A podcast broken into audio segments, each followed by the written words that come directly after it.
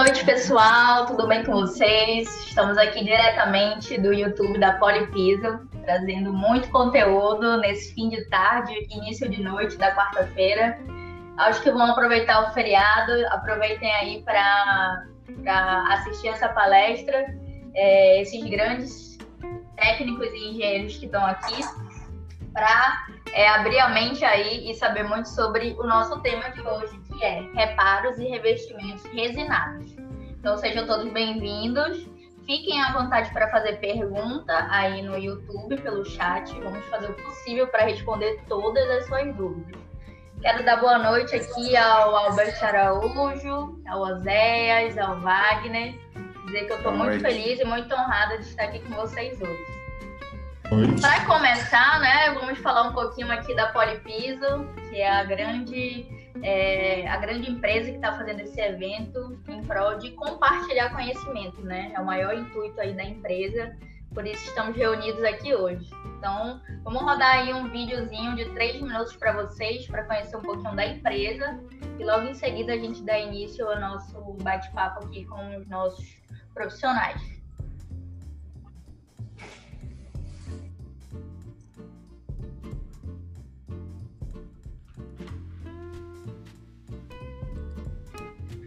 Enquanto isso, né, é, quero dizer para vocês que a Polipiso é uma empresa lá de Rio Claro, São Paulo.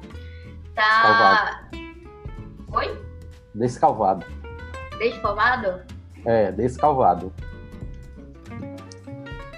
E ela está aberta desde 1989, porém, só cinco anos depois da abertura da empresa é que ela resolveu ir para essa parte de pisos. Antiga, na, logo que ela abriu, ela não não era ainda o foco principal pisos industriais. Apenas cinco anos depois foi que ela resolveu é, começar a, a, tratar sobre pisos industriais. E hoje, né, é uma empresa aí que tem um, um nome super famoso no Brasil inteiro e tem escritórios em todo o território nacional e também na América Latina, né? Então, para quem já conhece a Polipiso sabe do que eu estou falando. Para quem não conhece, fica o convite aí para entrar no site, né? Só colocar polipiso.com.br e também nos canais de comunicação da Polipiso, Instagram, YouTube e, e as demais redes sociais. Vamos vai rolar o vídeo agora? Vamos ver aqui no YouTube quem está chegando.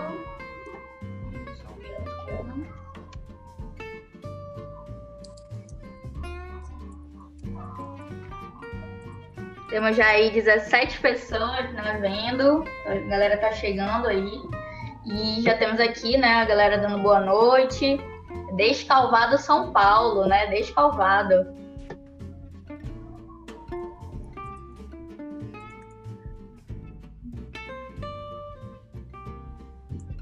Só um minutinho aí que a gente está só ajustando aqui um problema técnico.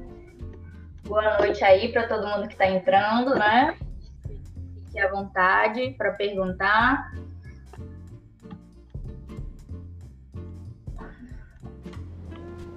E aí, agora já vamos iniciar aqui o vídeo da, da empresa Polipiso. Pode apertar aí.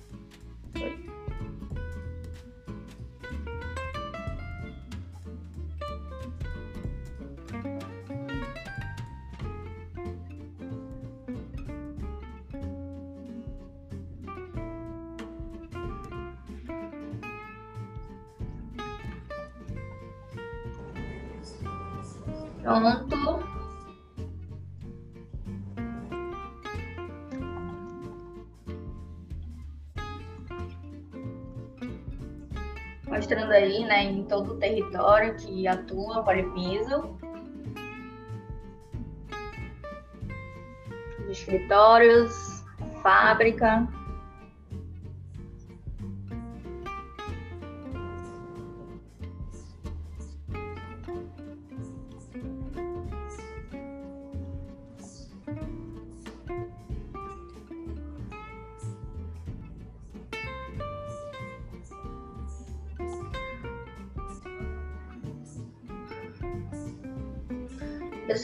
Rodar o vídeo aqui sem áudio mesmo e no final das apresentações a gente coloca com áudio, tá? Só um probleminha técnico, mas no final a gente já roda de novo para vocês.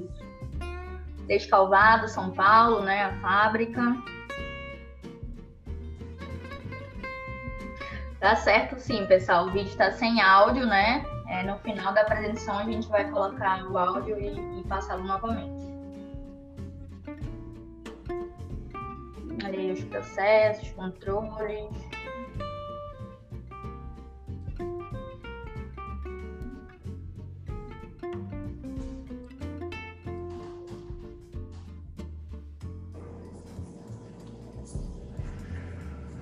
Esse foi o vídeo aí da Polipiso.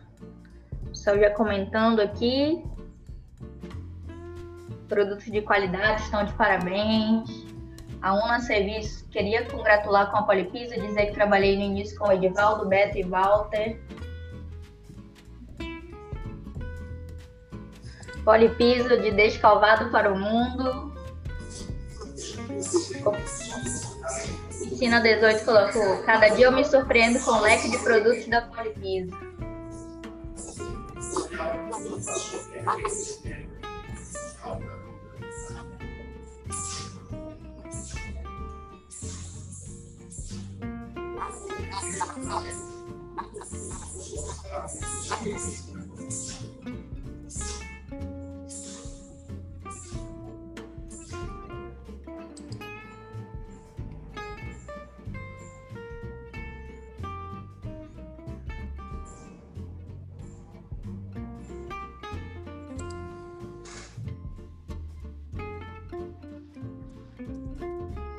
Centros de distribuição, aí são uma das, das obras feitas aí com os produtos da Polipiso.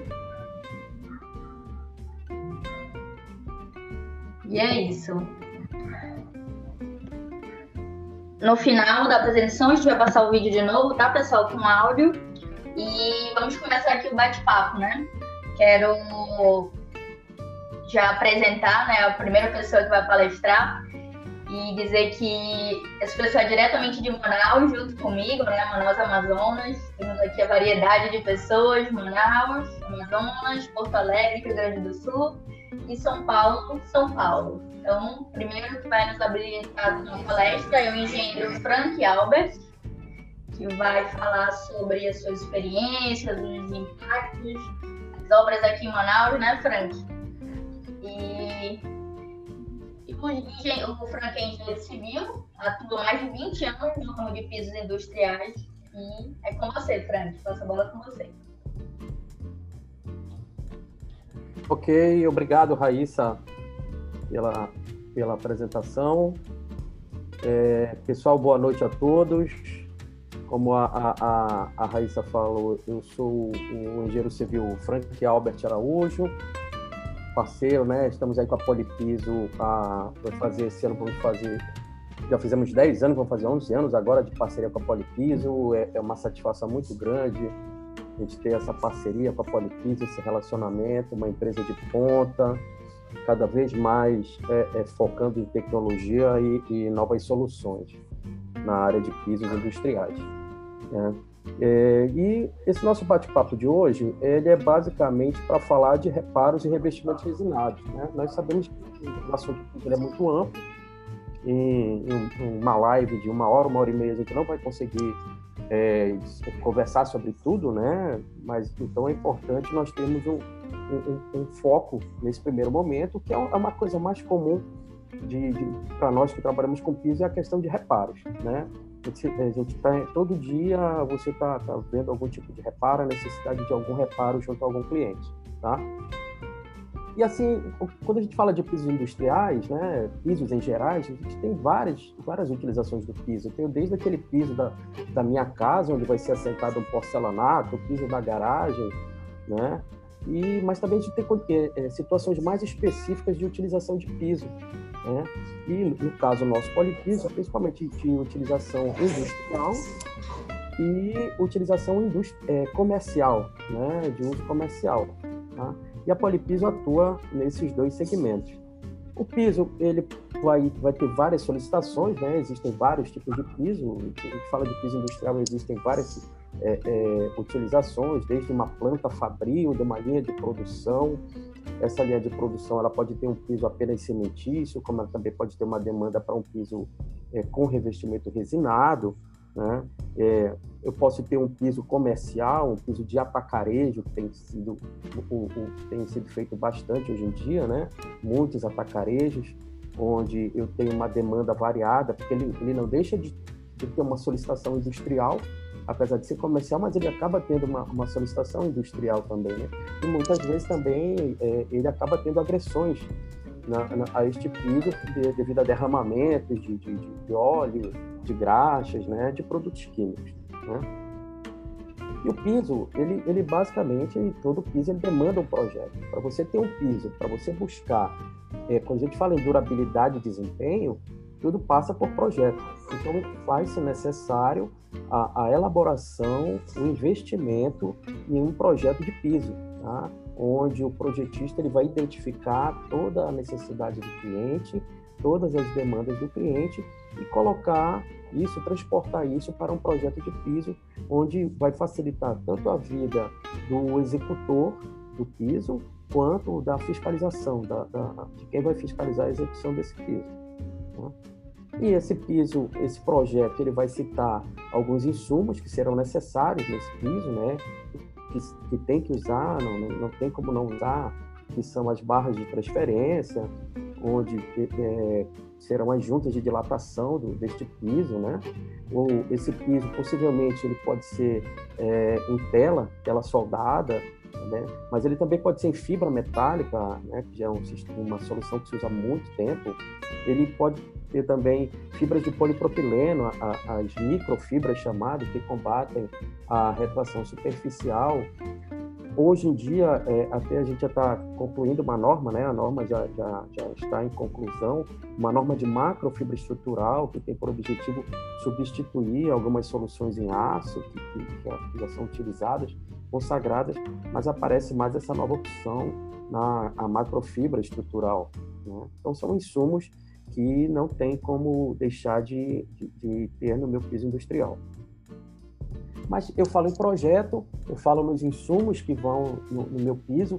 Outro insumo muito importante que, que, faz parte do meu piso e que eu tenho que entender bastante é o concreto, tá? Esse concreto que vai ser é, utilizado nesse piso, que ele vai ter algum insumo, seja fibra, né? Ou quando não tem é, adição de fibra, mas somente o, o próprio concreto, ele tem que ser conhecido. Ele não é aquele concreto qualquer que eu uso para fazer o enchimento da minha laje, da minha viga. Ele é um concreto que ele deve ser direcionado para o piso, para uma demanda de piso. E é extremamente necessário que tanto o projetista, quanto o contratante, quanto o executor conversem com a empresa fornecedora de concreto, que nós chamamos no mercado de concreteiro, né? Explique a sua demanda de piso, porque piso industrial não é somente é, é, resistência à compressão. Infelizmente, todo dia a gente se depara com, com, uma situação dessa onde um cliente, por desconhecimento, ele acha que piso industrial é somente resistência à compressão e não é. A flexotração ela é muito importante na, na, na execução, né, no, no desenvolvimento de um piso industrial. E aí, feito tudo isso, eu fechando todas essas variáveis, tenho os insumos que eu vou utilizar, eu tenho o melhor concreto que eu irei utilizar, eu tenho o projeto, eu tenho a execução. A execução é muito importante. A execução dentro do processo de, de um piso industrial, ela é muito importante e mais de 50% dos problemas de piso, de patologias, é, de manifestações patológicas, eles são relativos à execução. Né? Então, desde uma mão de obra que não é devidamente qualificada, né, até uma mão de obra que, que realmente não, não entende, né, a empresa executora não entende todo aquele processo. Por algum motivo, existe é, é, uma falta de entendimento desse processo executivo. E nós podemos verificar isso nessa primeira imagem, onde as treliças, né, ela, é, elas estão completamente fora do local definido em projeto. A gente vê uma diferença muito grande de, de, de, espessura, né? Eu tenho uma espessura muito grande é, de concreto e, e, a treliça, além de estar completamente irregular, é, ela está é, ela tá fora. E a barra de transferência, por consequência, está fixada nessa treliça com o objetivo de, de fazer a transferência É. de carga. Só- Oi, Só um minutinho. É, o tua tela não tá sendo compartilhada com a gente. Ah, desculpa. É porque. Peço mil desculpas. Agora? Agora foi, pode prosseguir. Tá. Então, pessoal, voltando rapidamente, né? As demandas de piso, o atacarejo, como eu comentei há pouco. Os insumos que vão nesse piso, né, a barra de transferência, tela soldada, fibra metálica, microfibra, macrofibra. E eu estava falando há pouco justamente sobre a questão do, da execução. Né? Então, você verifica que eu tenho uma treliça que está mal posicionada, uma barra de transferência que está fixada nessa treliça. Então, essa treliça mal posicionada, desnivelada, ela não vai funcionar da forma como foi definido em projeto.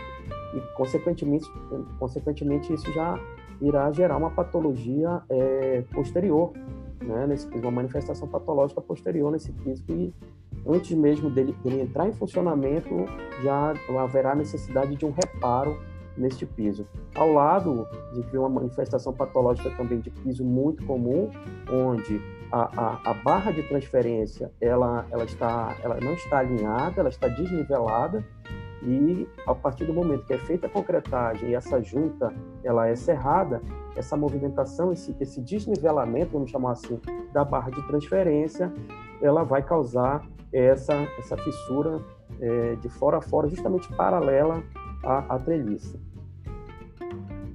Outra situação muito importante, como eu falei atrás, nós, estamos definindo o melhor concreto, definimos o melhor concreto, tivemos a reunião com a concreteira, com o projetista, foi definido o traço ideal para aquele pra esse piso, a resistência que vem em projeto, o insumo, fibra metálica, no caso, mas a, a, a mão de obra não é devidamente qualificada. E aí, por algum motivo que, que tem que ser estudado, a, acontece uma situação é, desse tipo.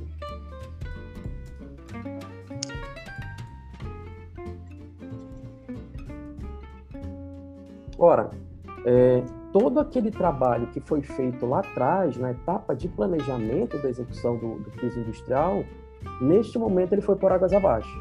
Né? Nós não temos mais aquele produto que foi comprado, aquela solução que foi definida, nós não temos mais, porque por, no processo executivo é, mudou completamente o fator água-cimento desse nosso concreto. Ou seja, aquele concreto que foi dimensionado para uma situação, ele já não vai mais atender aquela demanda porque a obra é, mudou completamente a, o fator água-cimento desse concreto.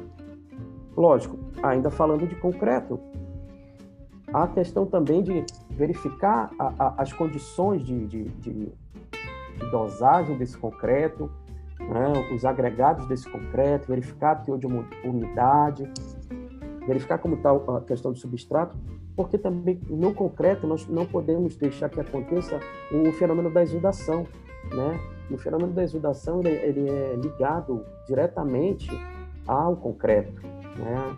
E ele vai ser é, muito prejudicial ao piso, vai reduzir a, a, a, resistência à abrasão desse piso, ele vai perder a resistência à abrasão muito rapidamente. E nós podemos verificar nesse vídeo, onde eu tenho uma aspersão verde, tanto do lado direito, já está sendo feita a aplicação mas acontece neste caminhão um fenômeno de exudação.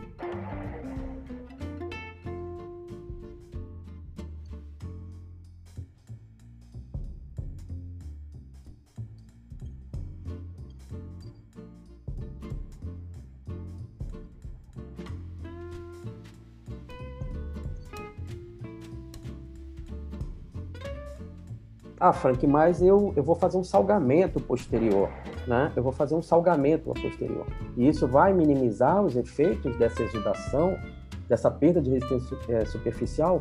Olha, consequentemente, nesse, nesse, nessa placa, nesse, nesse trecho de placa, você poderá ter problema até de aderência de, de, desse salgamento, né? Então, olha o quanto é importante ficar tudo linkado, tudo fechado, essa questão desde o concreto, o projeto concreto a, a questão da execução. Né?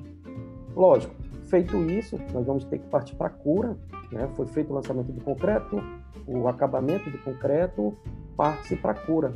E a cura ela tem que ser é, feita sempre. Essa, a cura ela pode, é muito importante. Ela vai ser feita com água ou, ou cura química, né? com o objetivo de que essa água do, do, do lançamento do essa água do concreto ela não é, saia, não perca rapidamente para o ambiente, né? não perca rapidamente essa água para o ambiente. Tá?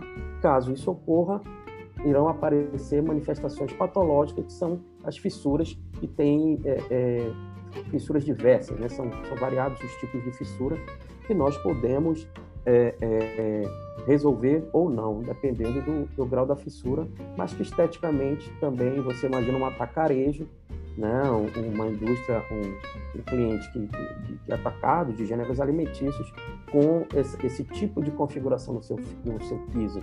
Esteticamente é muito feio, né? Além de que toda essa fissura essas fissuras abertas são portas abertas para agentes externos percolarem para o interior do meu concreto, entrarem em contato com a minha armadura e gerarem, a, é, consequentemente, anomalias patológicas que, que vão comprometer esse piso mais à frente.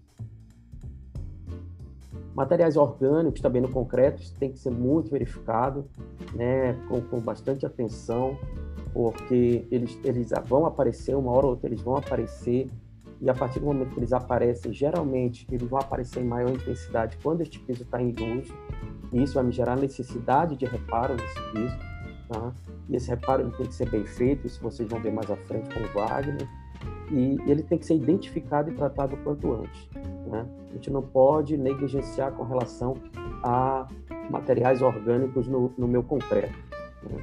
E também a partir do momento que, que eu identificar essas falhas no piso, esses, essas anomalias no piso, esses materiais orgânicos, esses, é, essas falhas que, que, ocorrerem, eu tenho que verificar como eu vou fazer esse reparo, né? E nessa imagem aqui da direita, a gente verifica que foi utilizado um conceito da recuperação estrutural, que é, que é, é você grampear uma fissura a, pessoa, né, o usuário, ele tentou transportar essa solução da recuperação estrutural para o piso, o que é completamente diferente, e, e fez uma, um tipo de, de, de, de, costela, né, de grampeamentos, numa fissura de piso, de forma equivocada, onde verifica-se aqui na imagem que não funcionou. Né? O reparo não foi feito a contento e, consequentemente, vai, vai continuar o problema no piso e deve ser feita uma recuperação o, o mais rápido possível. Outros problemas que acontecem no piso de, em, em, função de é, uma base mal compactada, né, uma movimentação não prevista, isso é muito. Não adianta eu ter o melhor piso, eu ter o melhor projeto de piso, o melhor concreto, o melhor aplicador, mas a minha base não está preparada de forma adequada. Então, não, é, é, jogar dinheiro fora. Eu preciso ter a minha base preparada de forma adequada, a compactação é muito importante, né? O, todas as, as cargas que esse meu piso sofre, elas vão se é, a base ela tem que suportar essas cargas sob pena de haver esse tipo de manifestação patológica onde não tem não tem condições aqui não tem jeito não tem como eu fazer um reparo a solução dele sempre haverá uma solução. A solução será uma nova concretagem é, ou nesses trechos aqui onde estão danificados por movimento da placa. Né? Esbocinamento de junta, isso é muito comum, né? também por, por falha de, de tratamento das juntas, né? elas começam, as juntas são é, é, extremamente necessárias no seu tratamento, você deve fazer o reforço de bordo, o reforço do lábio polimérico, fazer o selamento dessa junta para que não haja problemas de esbocinamento e que, consequentemente, se tornarão anomalias mais agressivas no decorrer do tempo, mais graves no decorrer do tempo. E, para finalizar, câmaras frigoríficas, né, a gente fala em ferramentas que são utilizadas para resolver algumas manifestações patológicas.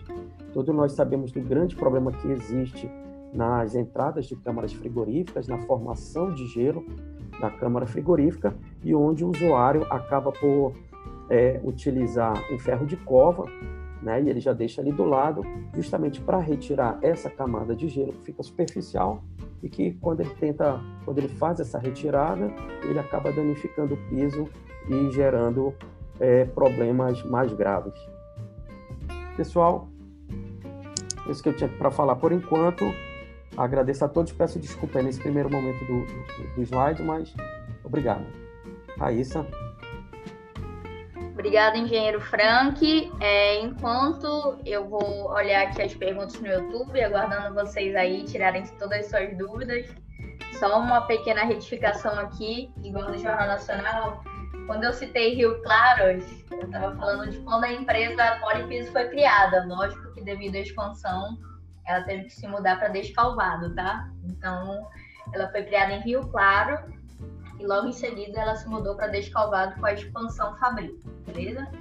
É, tô indo aqui no YouTube. Galera, acho que ainda tá um pouquinho digerindo o assunto aí. Temos aqui só um comentário do Oficina 1801 Canela. Muito recorrente a má qualidade da mão de obra, geralmente sem treinamento. Isso tem um impacto muito grande nas etapas futuras. Então, se a gente pudesse fazer uma pergunta para você, Frank, é poderia comentar um pouquinho para a gente aqui sobre o impacto da mão de obra, já pegando esse, esse comentário aí do Oficina 18, o impacto da mão de obra na hora de usa o produto certo, compra direitinho, mas na hora de aplicar acaba aí é, não, não usando de forma correta, não usando uma mão de obra é, de qualidade instruída. Podia comentar para a gente um pouquinho sobre isso? Claro, Raíssa. Eu costumo dizer o seguinte: não adianta tu comprares uma Ferrari se tu não souberes dirigir a Ferrari, né? Você tem que, que saber dirigir, você tem que ser treinado sempre. Tanto nós é, é, quanto, enquanto gestores de um projeto de piso, quanto os executores, seja o executor uma empresa que, que tenha um responsável técnico, que tenha um know-how, quanto aquele próprio executor que um dia ele foi funcionário de uma empresa, saiu, comprou a maquinazinha dele, a alisadora dele, tem lá uma equipe, ele também tem que se qualificar o tempo todo, né? No, no, a qualificação ela é excelência, ela só gera, só vai gerar benefícios para todos dentro dessa cadeia produtiva do piso industrial e consequentemente vai ser entregue um produto de melhor qualidade para o cliente, para o usuário. Então, a qualificação da mão de obra ela tem que ser constante, tá? Não, não pode qualificar a cada, a cada ano, né? ela tem que ser constante, essa qualificação e a conscientização do profissional, pra, porque cada obra é uma obra. Não existem, ah, eu fiz essa, todas as outras serão da mesma forma. Não, cada obra tem a sua particularidade. Obrigada, Frank. Enquanto isso, é, os nossos ouvintes aqui do YouTube podem mandar suas perguntas. Logo mais vamos abrir aí para mais, mais perguntas de vocês. Passando para a próxima apresentação, vamos receber agora diretamente de São Paulo, né, diretamente da Casa Polipiso, nosso querido técnico de edificações Wagner, que já atua há 11 anos dentro da Polipiso e há 6 anos diretamente no departamento técnico, não é, Wagner? E ele, mais do que ninguém, vai saber explicar para a gente aí é, essa questão dos reparos, dos produtos, a variedade e tudo mais. Então, Wagner puder já ativar teu áudio, já já já está à tua disposição aí a fala. É isso aí, Raíssa. Pessoal, boa noite. Boa noite, Frank, Raíssa, Oséias. Primeiramente, eu quero agradecer a oportunidade da Coletivo, né? Tá divulgando deixando esse espaço para a gente estar tá divulgando o nosso trabalho, né?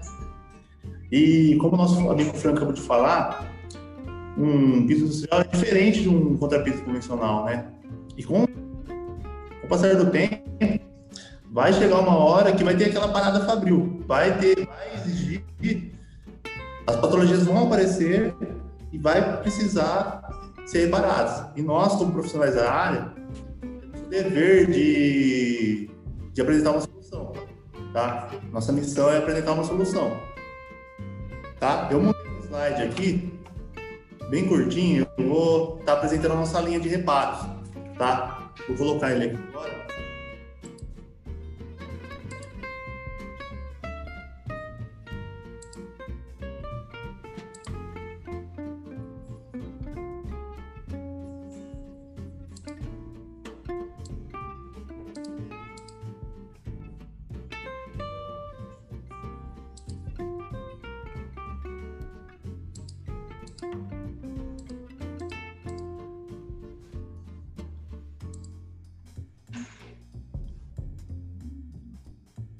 Bom, pessoal, a nossa linha de reparo são quatro produtos, tá? Quatro materiais que têm funções diferentes, tá? Aqui, ó, temos o polipus metálico, tá? Eu vou deixar para falar dele por último, que eu fiz um, uma vivência de obra e eu, eu vou falar certinho sobre ele, tá? Ele tem liberação de uma hora, o polipus RBE, tá? Como que o Acabou de falar na, na apresentação, na apresentação dele, é, anos, essas patologias a gente corrige com o RBE, tá? Por que com o RBE? O RBE foi desenvolvido para poder estar utilizando espessura entre 4 milímetros a, a 10 milímetros, tá? O que acontece? Onde eu uso o RBE? O RBE eu uso na delaminação, falhas de acabamentos, essas patologias na, na palestra dele, tá? Vou estar tá falando do Poliplus MC, que é o microconcreto, que é para medidas superiores, tá? Espessuras superiores a 3 centímetros, tá? Vou estar tá falando também do nosso lançamento aqui, que é o Poliplus geral. O legal dessa versão aqui que agora a gente tá, vai estar tá podendo aplicar na, na horizontais, tá? Vamos, a gente consegue fazer reparos em parede, tá? Chumbamento de, de portas, janelas, torneira, a gente vai estar tá podendo usar ele, tá? Eu vou falar um pouquinho também do Tele 70, tá? Que é de, de lados tá? Eu vou deixar para ele, vou, deixar para falar ele por último. Vou, vou dando continuidade aqui. Aqui, ó, metodologia de aplicação. Tá? Não vou nada que está escrito aqui, eu deixei no slide para vocês aí de casa, quando vocês quiserem acessar, vocês pausam o vídeo e com calma, tá? Poliplus metálico e poliplus geral, tá? Espessura entre 10 milímetros e 30 milímetros, tá? Concreto. Acima de uso geral. Deixa eu arrumar a tela aqui. Uso geral. É, 1 centímetro, 3 centímetros também, igual o metal, desculpa, RBE, 4 milímetros e até 10 milímetros. O que, que a gente pede? Todos os reparos para executar, o que, que a gente vai fazer? Requadrar o reparo tá? com figuras geométricas, ou quadrado, ou retangular, tá? Isso a gente faz com um equipamento específico, ou uma serra creeper, ou uma, uma, uma serra marble, uma maquita. Limita a área, faz o corte, a espessura é de acordo regula o disco, corta o reparo, tá? Todas, todas as nossas linhas aqui, elas são. Já vem pronto para o uso, só a basta, basta água, tá? O diferente do Poliplus RB precisa de. A gente vai estar. Tá, precisa usar o ponto de aderência, tá? Que é o Polifix que é a nossa linha. É, um, é de aplicar também, tá? Usando um pincel, um rolo, aplica o ponto de aderência. Assim que estiver aparentando que a ou, ou, ou, ficou transparente aquele líquido branco, que é a base de acrílico, de acrílico você já lançou RBE. Tá? Essa patologia aqui é o que o pessoal mais usa, porque é o que mais acontece. É falha de acabamento ou de eliminação, tá? Ou se acaso aparecer algum material orgânico, você consegue reparar com o polígono RBE.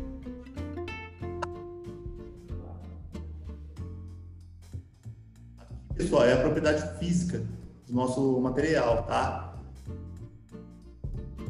Ó, o polígono metálico libera em uma hora, tá? Vou deixar essa tabelinha aqui para você estar vendo em casa também, tá? Em uma hora, o polígono metálico já atinge 15 MPa, duas horas, 25, entendeu? É muito rápido. Eu vou, estar mostrando, tá? O pessoal usa bastante eles em frigorífico, tá? Geralmente aquelas partes... É, que aquelas portas de, de câmera Vai, fria. Oi.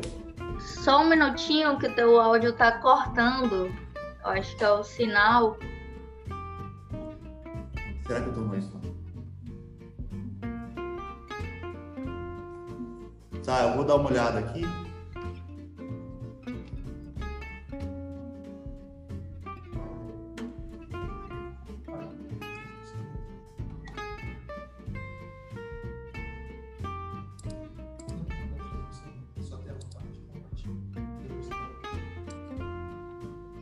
Enquanto o Wagner está ajeitando rapidinho um problema técnico, quero cumprimentar todo mundo que está chegando aí.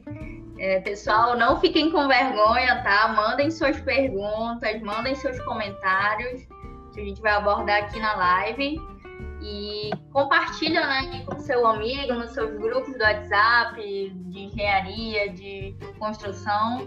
Compartilha aí com todo mundo essa live. Tenho certeza, tenho certeza aí que que vai ser de muito valor receber aí o link e acompanhar aí a experiência desses profissionais todos, tá? Então, é, enquanto isso, né, cumprimentar aí todo mundo que está chegando, muita gente aí de todo o Brasil. Então, sejam bem-vindos, né? Estamos aí na apresentação do Wagner, da Polipiso, né, de casa. E logo em seguida teremos também a apresentação aí do, do Oséias, diretamente do Rio Grande do Sul. Tá? Enquanto isso, mandem aí suas perguntas, que eu já estou anotando tudo aqui, né, para perguntar aqui dos nossos profissionais.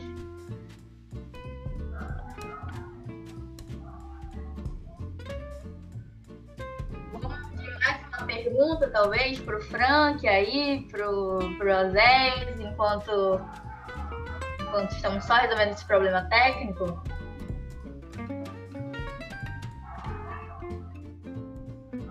O que, que vocês acham? Manda aí suas perguntas. David Simeão acabou de chegar aqui. Palomino, Adriano, Matheus. Pessoal, aproveita esse tempinho aí que a gente está tendo e compartilha aí a live nos seus grupos, compartilha aí no teu Facebook, no teu Instagram, marca a Polipiso, né? É, fala pra gente também qual o próximo tema que você gostaria de ver aqui. Você que já, já tá aí ficando ligadinho né, nos temas aqui. Vamos então passar para Oséias enquanto o Wagner aceita, é, ajeita rapidinho? O que, que, vocês acham? Mesa, Oséias, Albert? Ah, não, acho... o Wagner voltou. Wagner voltou. Deu certo aí, Wagner? Vamos ver se vai, vai ficar bom o áudio dele. Tá, eu troquei de lugar, eu coloquei na rede agora, tava no Wi-Fi, fiquei no cabo. Então vamos voltar aí para o Wagner, retomar a apresentação. Maravilha.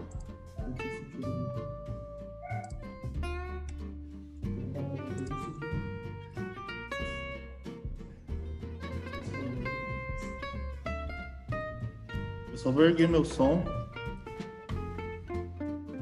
Pessoal, tá, eu vou voltar aqui onde eu parei.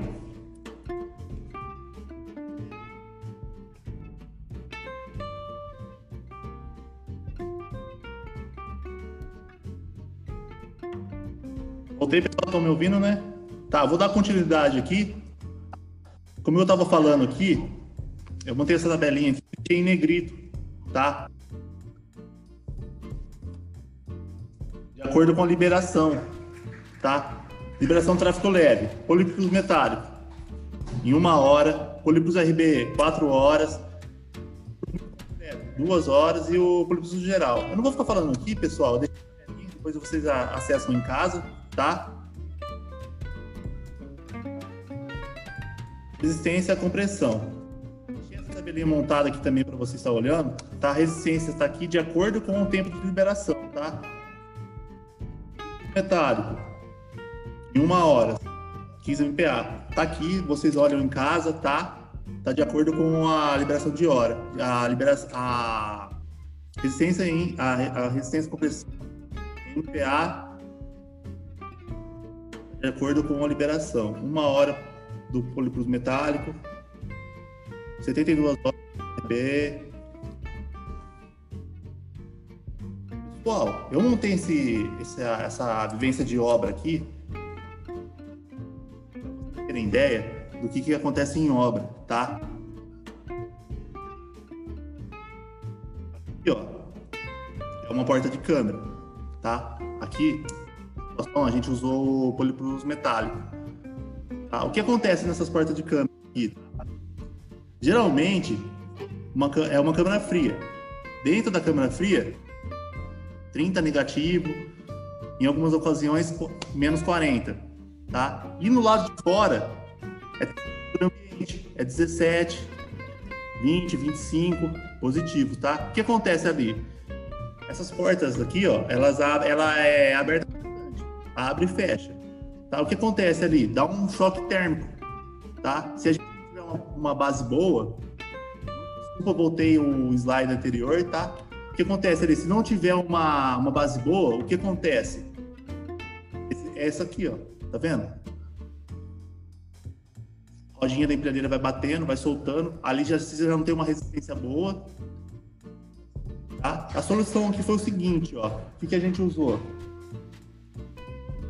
Metálico, né? Delimitamos a área, requadramos toda, toda essa área, deixamos bonitinho. Dá para perceber aqui que já está revestido a área, porque no, no mês que a gente estava lá, né, nessa, é, não tinha o polipropileno metálico lá. Não tinha o metálico lá. E. Deixa eu colocar o fone para dar um retorno.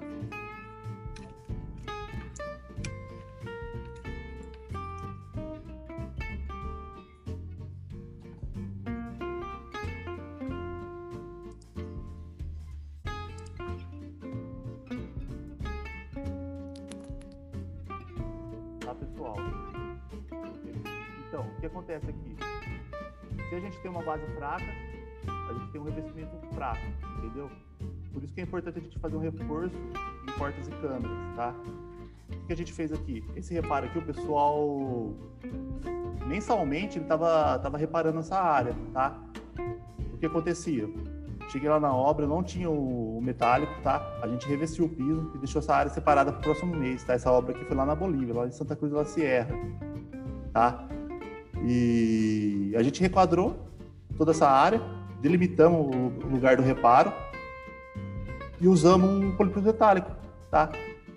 Em uma, em uma hora estava seco, tá? Só que por segurança a gente esperou, a gente fez esse reparo de manhã, deu mais ou menos umas 8 horas, a gente já aproveitou e já revestiu, tá? Foi isso aí, foi no domingo. Na segunda-feira, a área já estava liberada para o cliente, tá?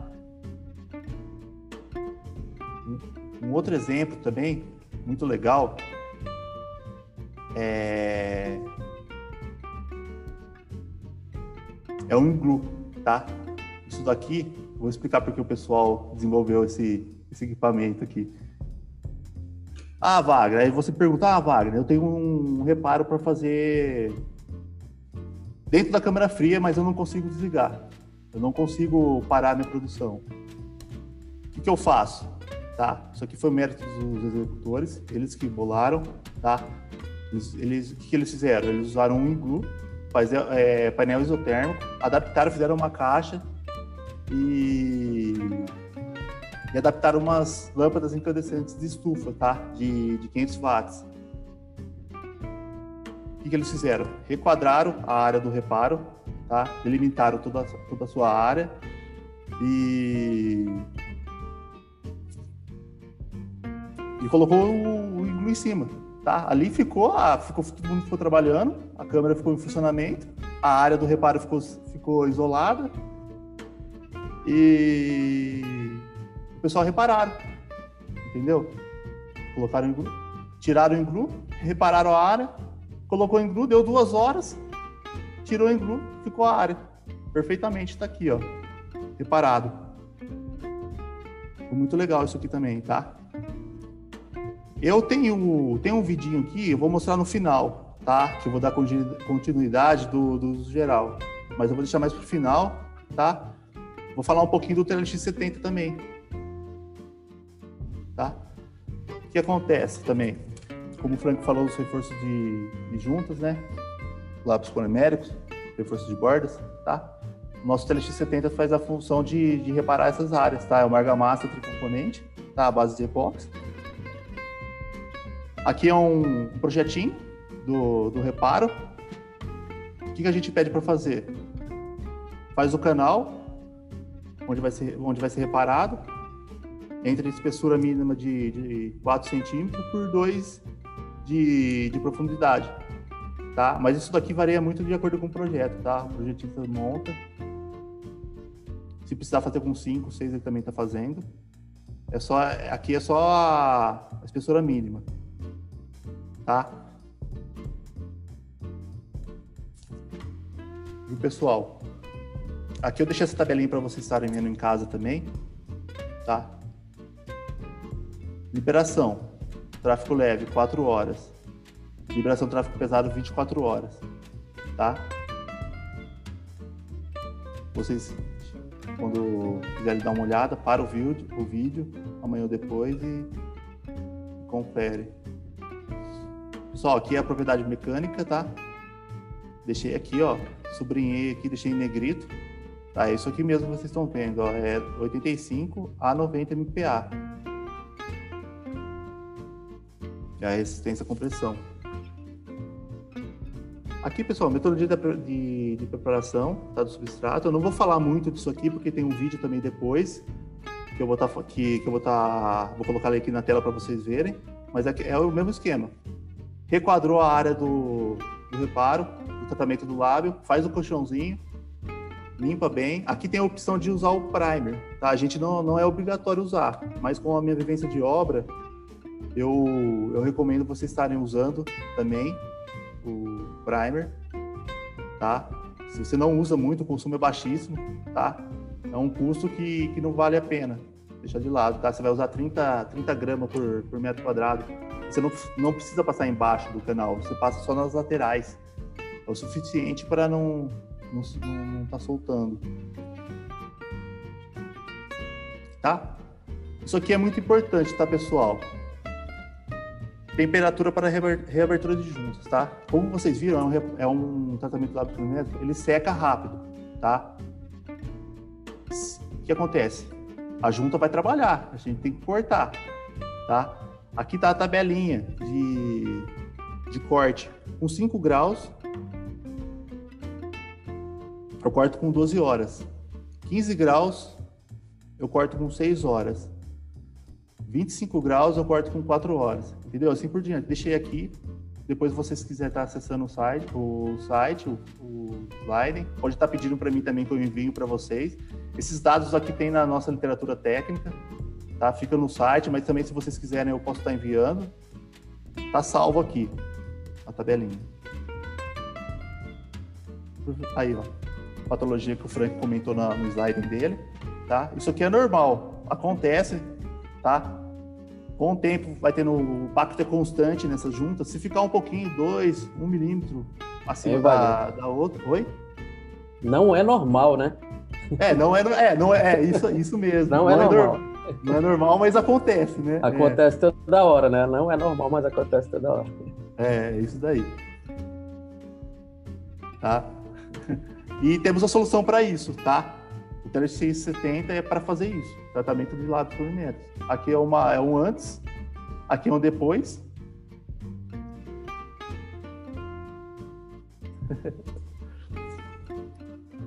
Aqui, pessoal, eu fiz um passo a passo para vocês terem ideia, tá? Aqui é uma... Deixa eu voltar. Tá, pessoal? Aqui é uma junta desborsinou, uma junta tudo ali com um tráfego constante de, de empilhadeira com carga, acabou danificando a borda da junta, tá? O que o pessoal fez? Fez o reparinho lá, delimitou a área, fez o colchãozinho que eu, tava, que eu falei nos slides anteriores, revestiu, deu o tempo de corte, cortou e selou com um selante PU, tá? Tem um vidinho deles também, e depois vai estar tá mostrando certinho, passo a passo, metodologia de aplicação bem bem legal. Aqui, pessoal, também é uma outra vivência muito importante. Aqui, na verdade, aqui, ó, foi um, foi um erro de, de mão de obra, na verdade, né? Pessoal, é um estacionamento aqui, tá? O o pessoal fez aqui? Era para ser uma junta Gine. Só que, por circunstâncias que eu também não sei, que aconteceu? Não fizeram a junta. Aí como que ficou, ó, como que ficou o encontro do piso? É uma junta de dilatação, tá? Tem solução? Tem. No caso aqui, a gente cortou com 12 centímetros, cortamos com 12 centímetros, e a espessura foi com quase 7, pra você ter ideia. O consumo do material foi lá em cima, mas só que resolveu. Tratamos com um TLX 70, e, por ser uma junta de dilatação, né, cortamos, deu um trabalho pra caramba pra cortar aqui, porque passou do horário, e como que a espessura era maior, o disco tinha que ser maior. Para cortar aqui foi, deu trabalho, viu? Mas cortou, ficou bonitinho, o cliente gostou, e aqui como ficou depois. Tá? É um material muito bom para essas situações. Eu vou estar tá mostrando aqui agora para vocês um, um vidinho, tá? Do TLX 70. Aí na sequência vai ter um outro vidinho também do uso geral, tá? Vou colocar aqui para rodar.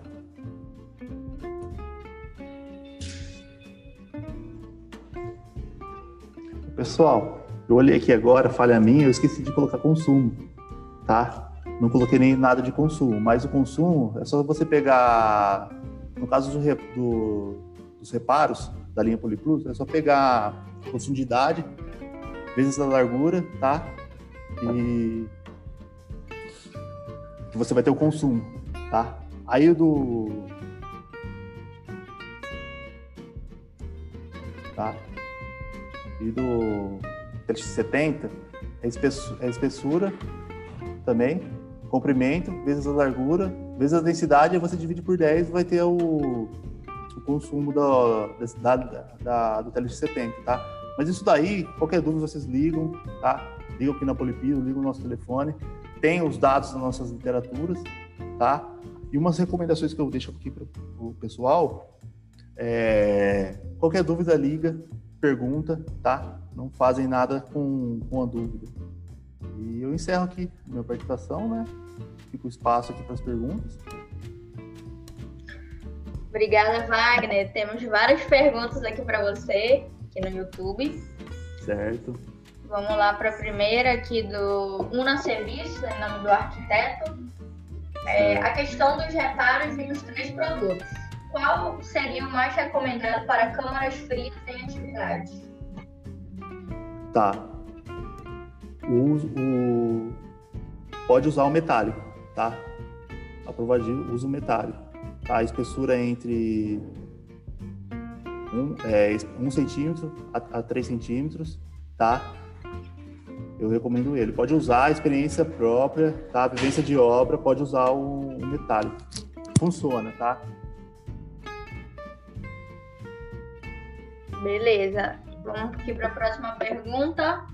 Seria aqui do Adriano Leão Gugel. Wagner, podemos entrar com a aplicação de epóxi ou uretano após essas duas horas de cura da linha Poliplus? Eu não entendi, deu uma cortadinha. Repete para mim, por favor. O Adriano perguntou, Wagner, podemos entrar com a aplicação de epóxi ou uretano após essas duas horas de cura da linha Poliplus?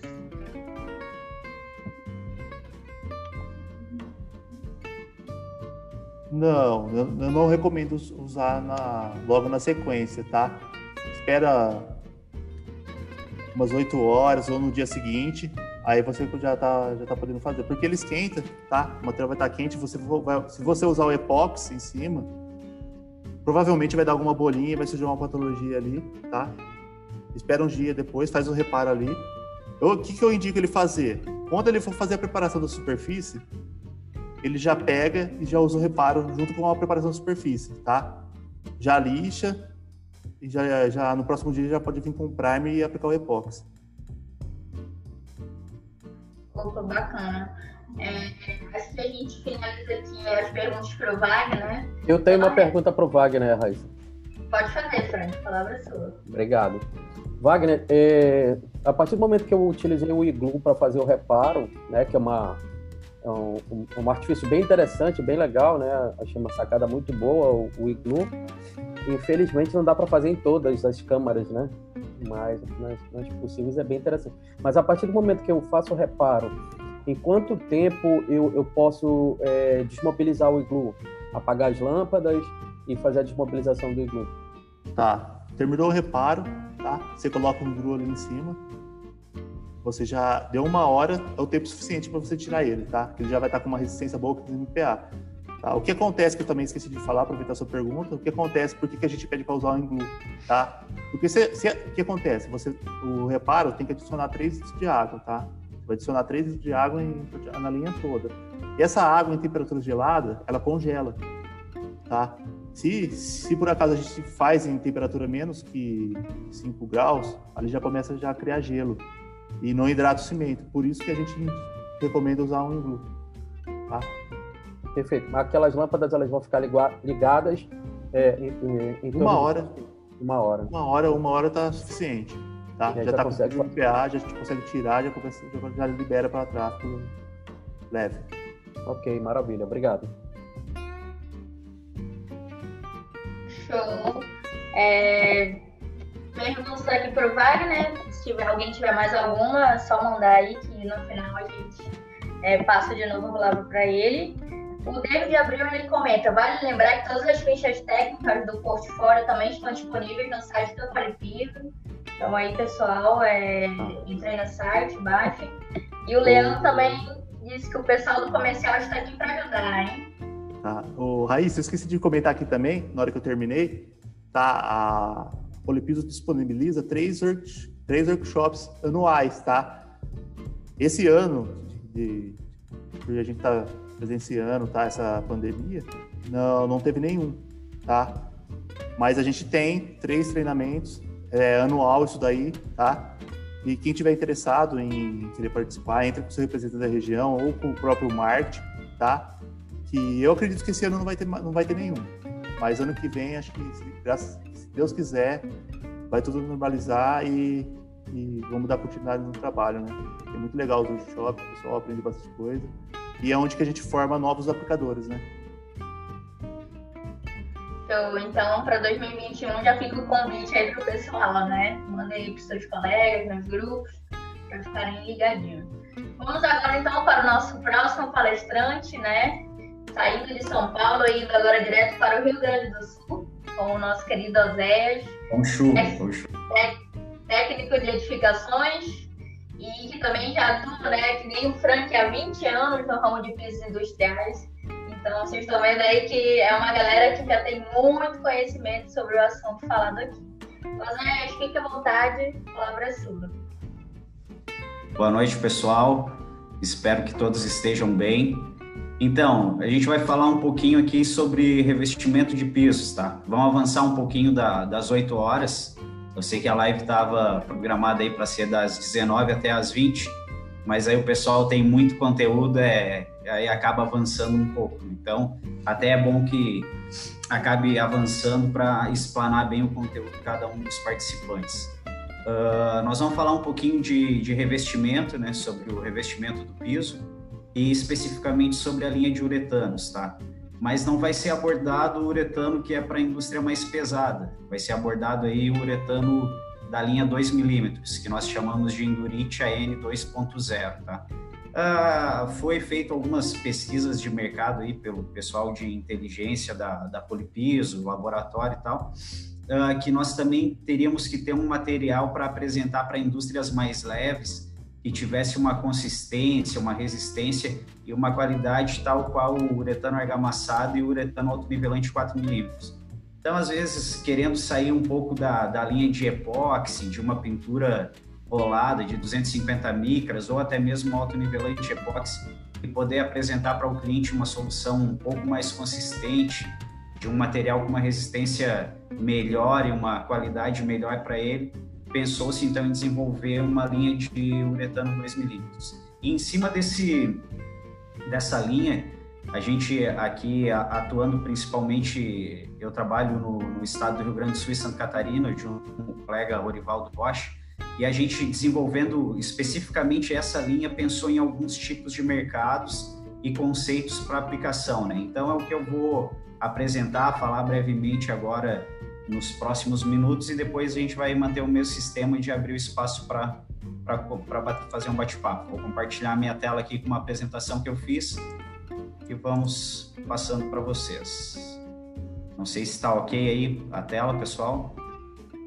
Tá ok? Então tá. Vamos lá.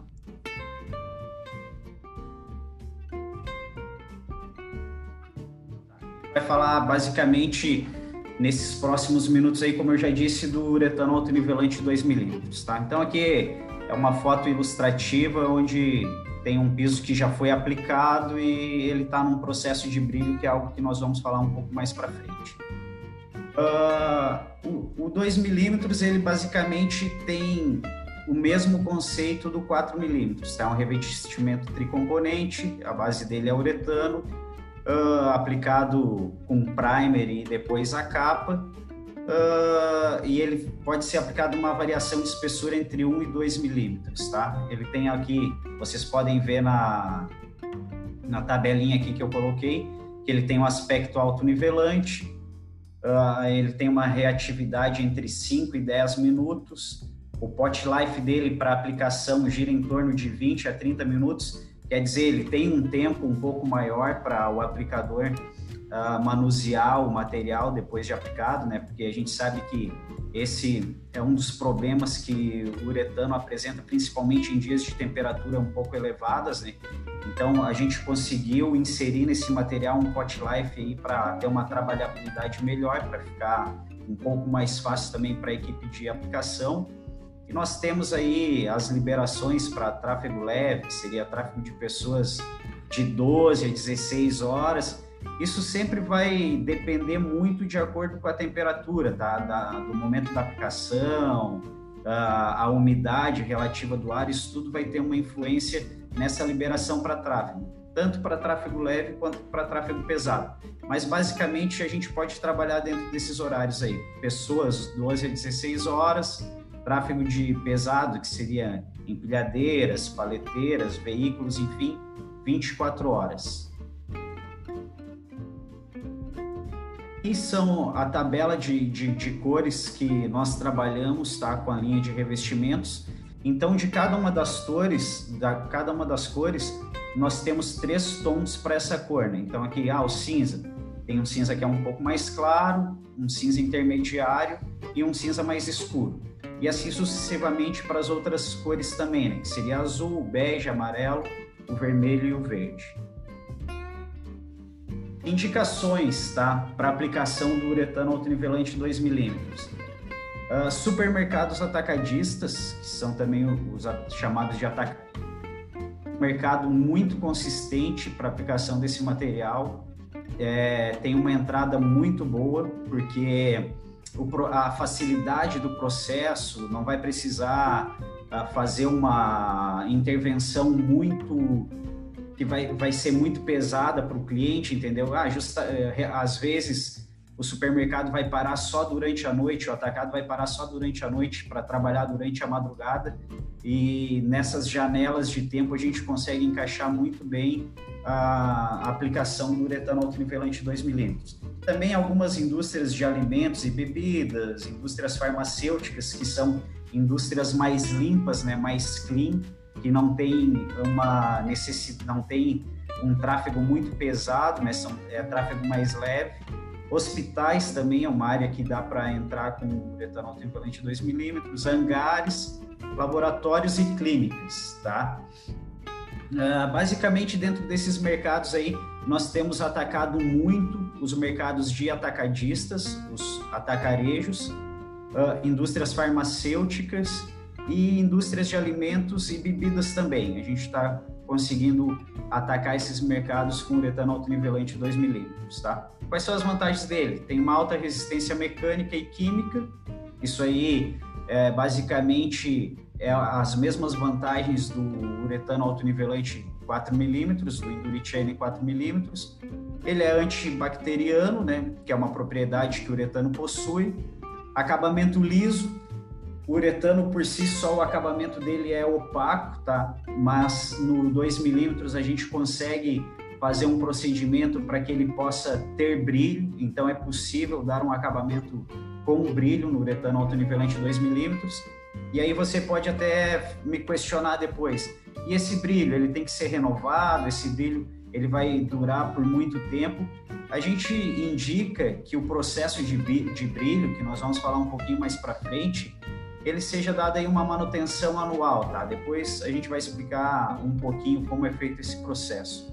Ele é de rápida liberação, como nós já vimos ali, né? Tráfego leve, tráfego de pessoas e tráfego pesado também, 24 horas. Tem uma flexibilidade moderada e tem aquela resistência a ciclos térmicos que é bem similar à resistência do Endurite AN 4mm. Falando um pouquinho do, de encaixar o Endurite AN 2mm no conceito retrofit, tá?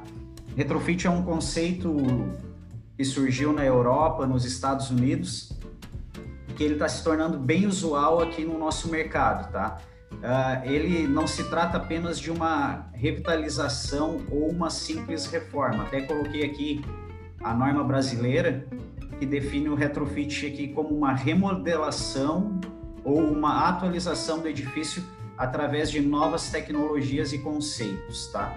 E justamente do que eu estava falando do mercado que nós estamos trabalhando esse produto, esse material, que são segmentos de supermercados, hipermercados e atacadistas, uh, o conceito de retrofit ele vem crescendo muito, tá?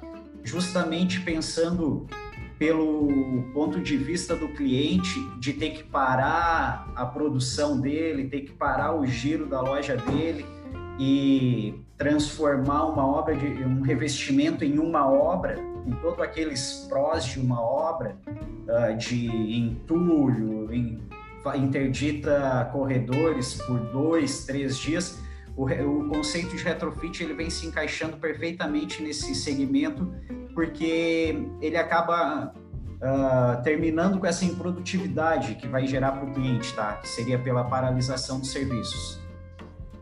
Então ele tem se encaixado muito bem nesse, nesse, nesse conceito, tá? E aí o, o porquê do 2 milímetros uh, sendo trabalhado como um retrofit, tá? Ele tem alguma, ele apresenta algumas vantagens para o cliente, tá? Que é a facilidade de aplicação e vamos dizer, aqui mesmo a gente está executando obras que as obras estão sendo executadas só nos horários em que o, o cliente está com o supermercado fechado, ou seja, agora no período de pandemia os supermercados estão fechando 8, 9 horas das 9 até as 8 da manhã. Então tem essa facilidade de trabalhar com ele dentro dessa janela de aplicação. Ele tem rápida liberação, tá? Vai ter uma liberação rápida também. Uh, vai interditar um corredor numa noite. Naquela noite vai ser feito o processo de raspadinha, dependendo da qualidade do substrato do concreto. Uh, nós indicamos que sejam feitas duas raspadinhas, tá? Essas duas raspadinhas podem ser feitas no mesmo dia do, de janela de aplicação. Então, ah, pegou uma noite lá, naquela noite interditou um corredor das, 9, das 10 da noite às 8 da manhã, nesse período vai conseguir fazer as duas raspadinhas, tá? Deixa interditado durante o dia, quando reabrir o supermercado, e à noite aplica a capa. Deixa interditado ali mais 12 horas e já pode liberar para tráfego de pessoas. Então, esse conceito nós temos conseguido vender para o cliente justamente por essa facilidade de aplicação e essa rápida liberação, rápida aplicação do material uh, dentro do sistema do cliente, né? O que não se torna um processo destrutivo, que é não vai ter entulho, vai ter pouca coisa de poeira também, que vai ser só a poeira da preparação, é um processo mais clean, mais limpo, tá? Ele pode ser considerado um processo de revitalização e modernização do piso, além de proporcionar ao cliente um ambiente agradável e harmonioso.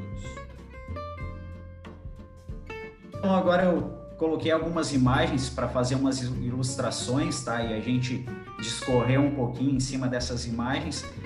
Uh, aqui a gente tem a primeira imagem que é o substrato polido, que é a preparação dele, tá? Como ele é um sistema com 2 milímetros de espessura, então indicamos que não seja feito um fresamento e sim um polimento, com uma politriz diamantada um diamante zero, tá? Então faz um, um polimento cruzado.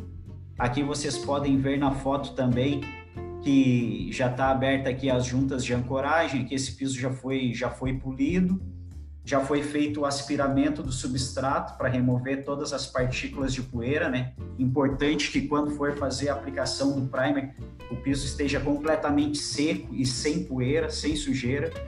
Então faça o polimento, abrem-se as ancoragens, essas ancoragens ela tem que ser aberta nos perímetros, a 5 centímetros da, da, de cada perímetro, e onde houver uh, qualquer uma interferência, seja um pilar, uma caixa de passagem, e pode-se fazer ancoragens também uh, ao longo das juntas, tá? E a outra foto aqui que vocês estão vendo já é a aplicação do primer. O primer é aplicado com o próprio material, tá? O Indurite N, o conjunto dele ele é tricomponente, o conjunto dele tem 10 quilos, então o primer é feito com o próprio material. E como eu já expliquei uh, anteriormente, indica-se, por ser um processo de 2 milímetros, que sejam feitas duas camadas de primer, tá? duas camadas de raspadinha. Então, você faz uma logo no início do processo, aguarda quatro horas, já pode aplicar a segunda camada tá? do, do primer. Aqui a gente já está no processo de aplicação da capa, tá? Tem que cuidar a ferramenta que vai utilizar para fazer a aplicação do material, para que ele tenha, não seja aquele, aquela mesma desempenadeira que aplica o 4 milímetros, né? até por causa de consumo. Falando um pouquinho de consumo, pensando aí em 2 milímetros, a gente vai trabalhar com 3,5 kg de material por metro quadrado, isso considerando já primer e capa, tá? Considerando aí capa, um consumo mínimo para primer de 800 gramas, tá? Ah, se for fazer duas raspadinhas, pode fazer a primeira raspadinha com 500 gramas por metro quadrado e a segunda raspadinha com 400 gramas.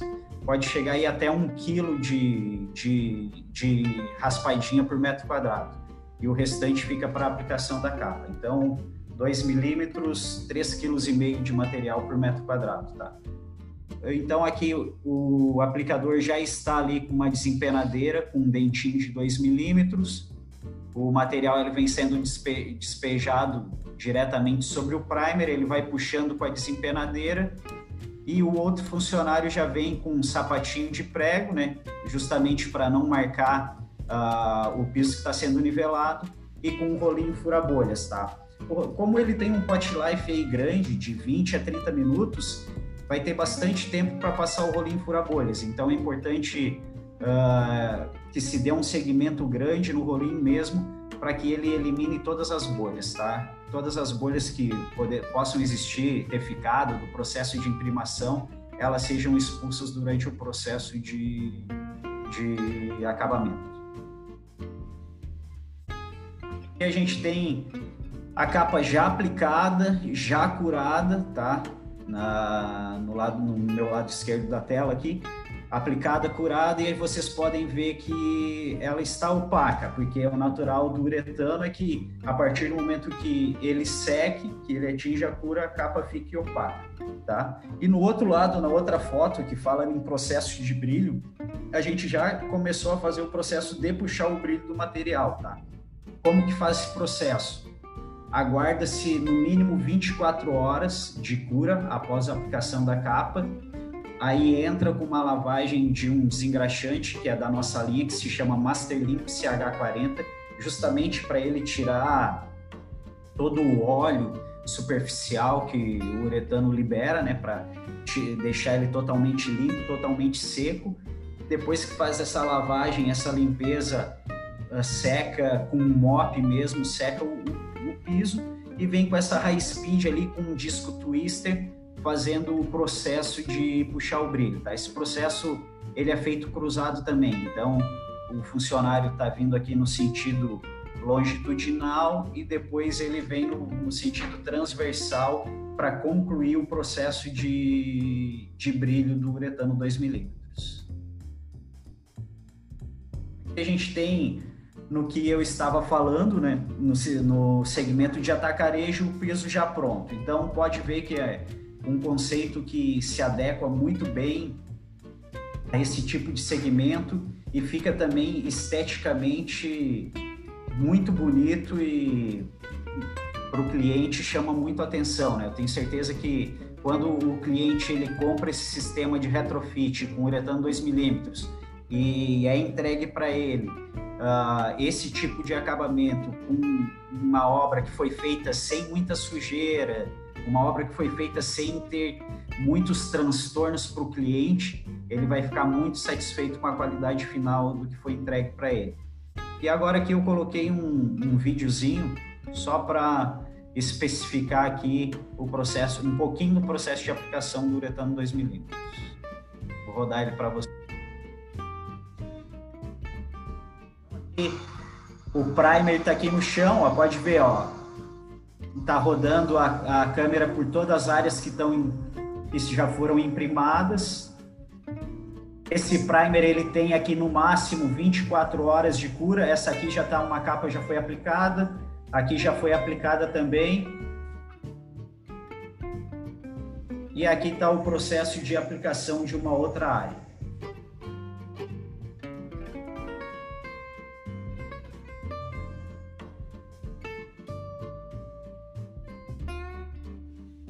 Bom, pessoal, eu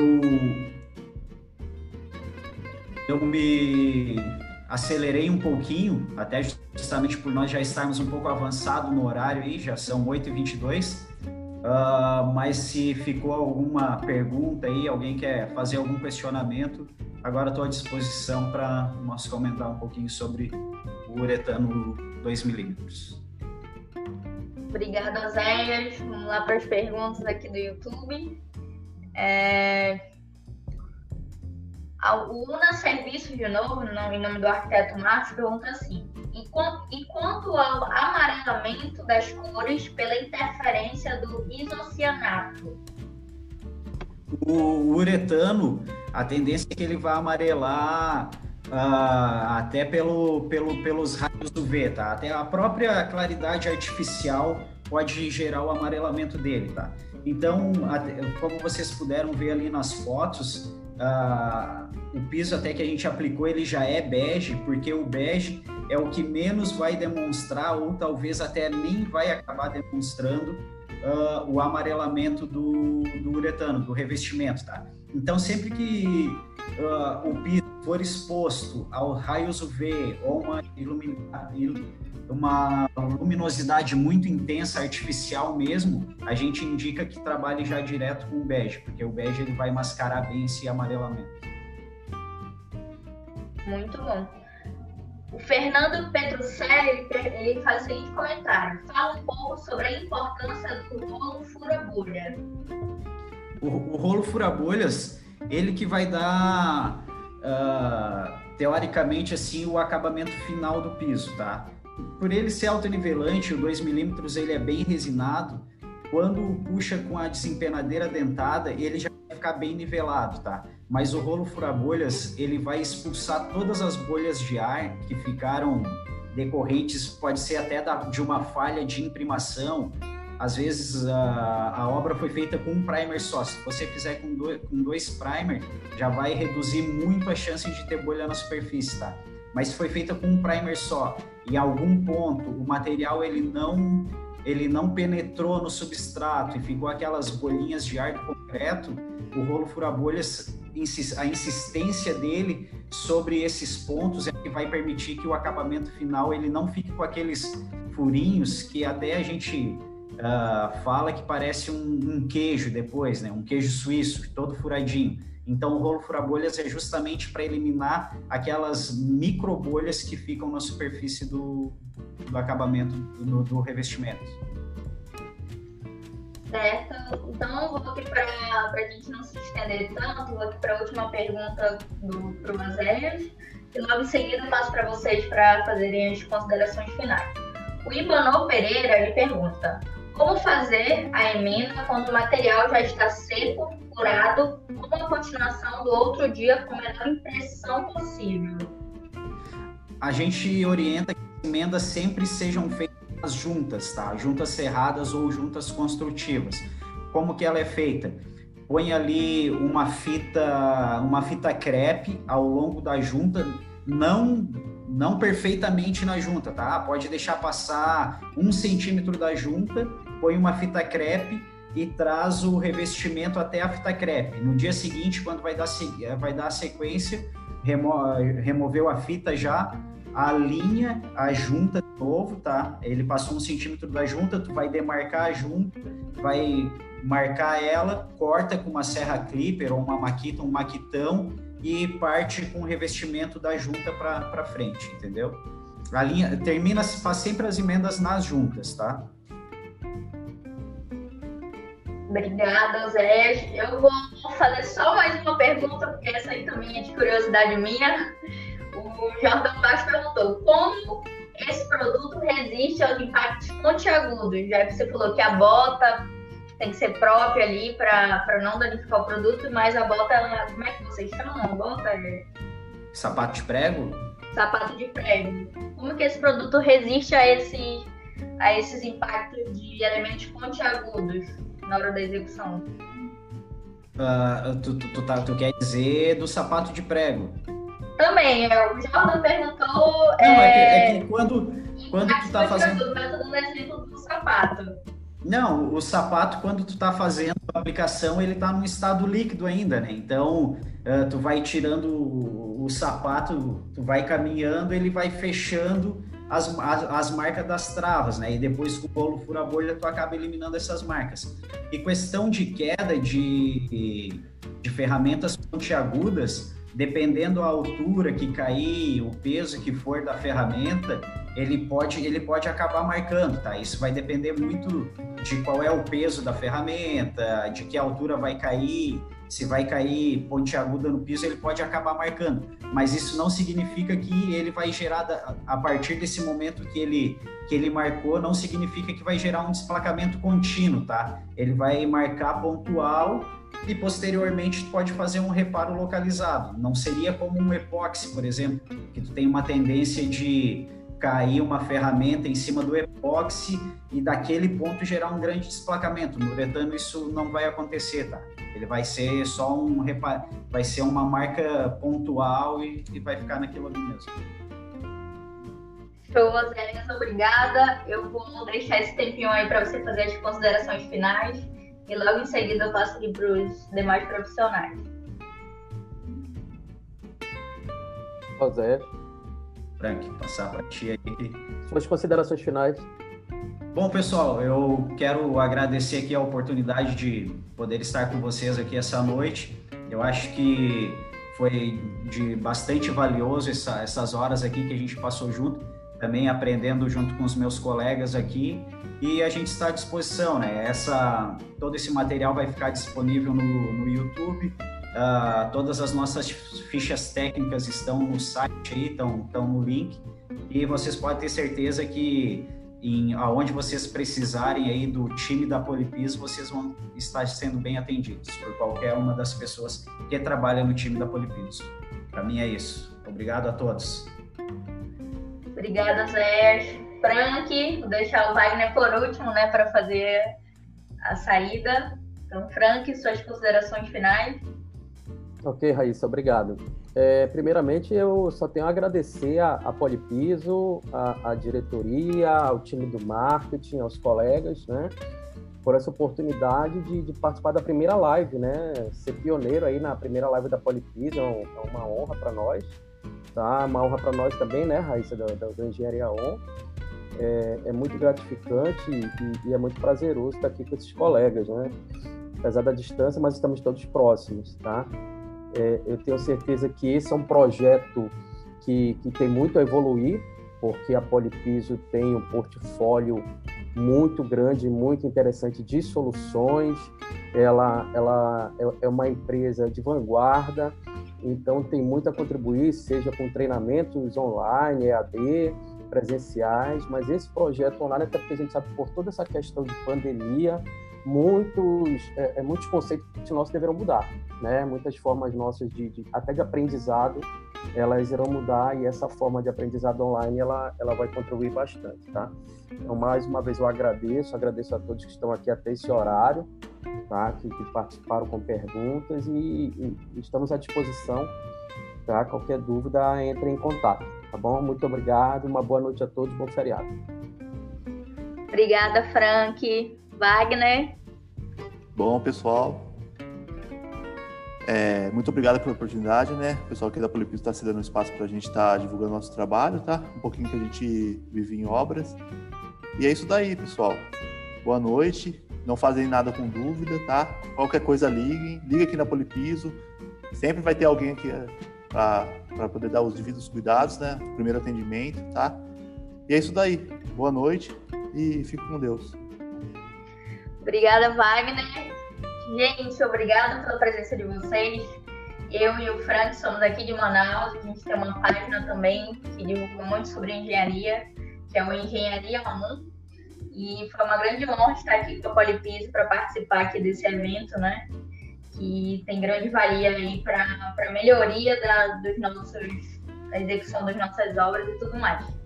Fica aí a dica também, né, para os recém-formados, pessoas novas na área, que nem eu, para a gente também se juntar aí com essa equipe muito experiente da Polipiso e unir forças aí com eles para fazer aí obras de qualidade, obras com muita durabilidade e tudo mais. Então, obrigada, Wagner, obrigada, Oséias, obrigada, Albert, obrigada, Polipiso. Bom feriado a todos. A live vai ficar disponível aqui no YouTube da Polipiso. Então, envia para o colega, para o amigo, colega de trabalho e vamos divulgar que compartilhar conhecimento é o que move o mundo hoje em dia. Então, obrigada, boa noite e um abraço.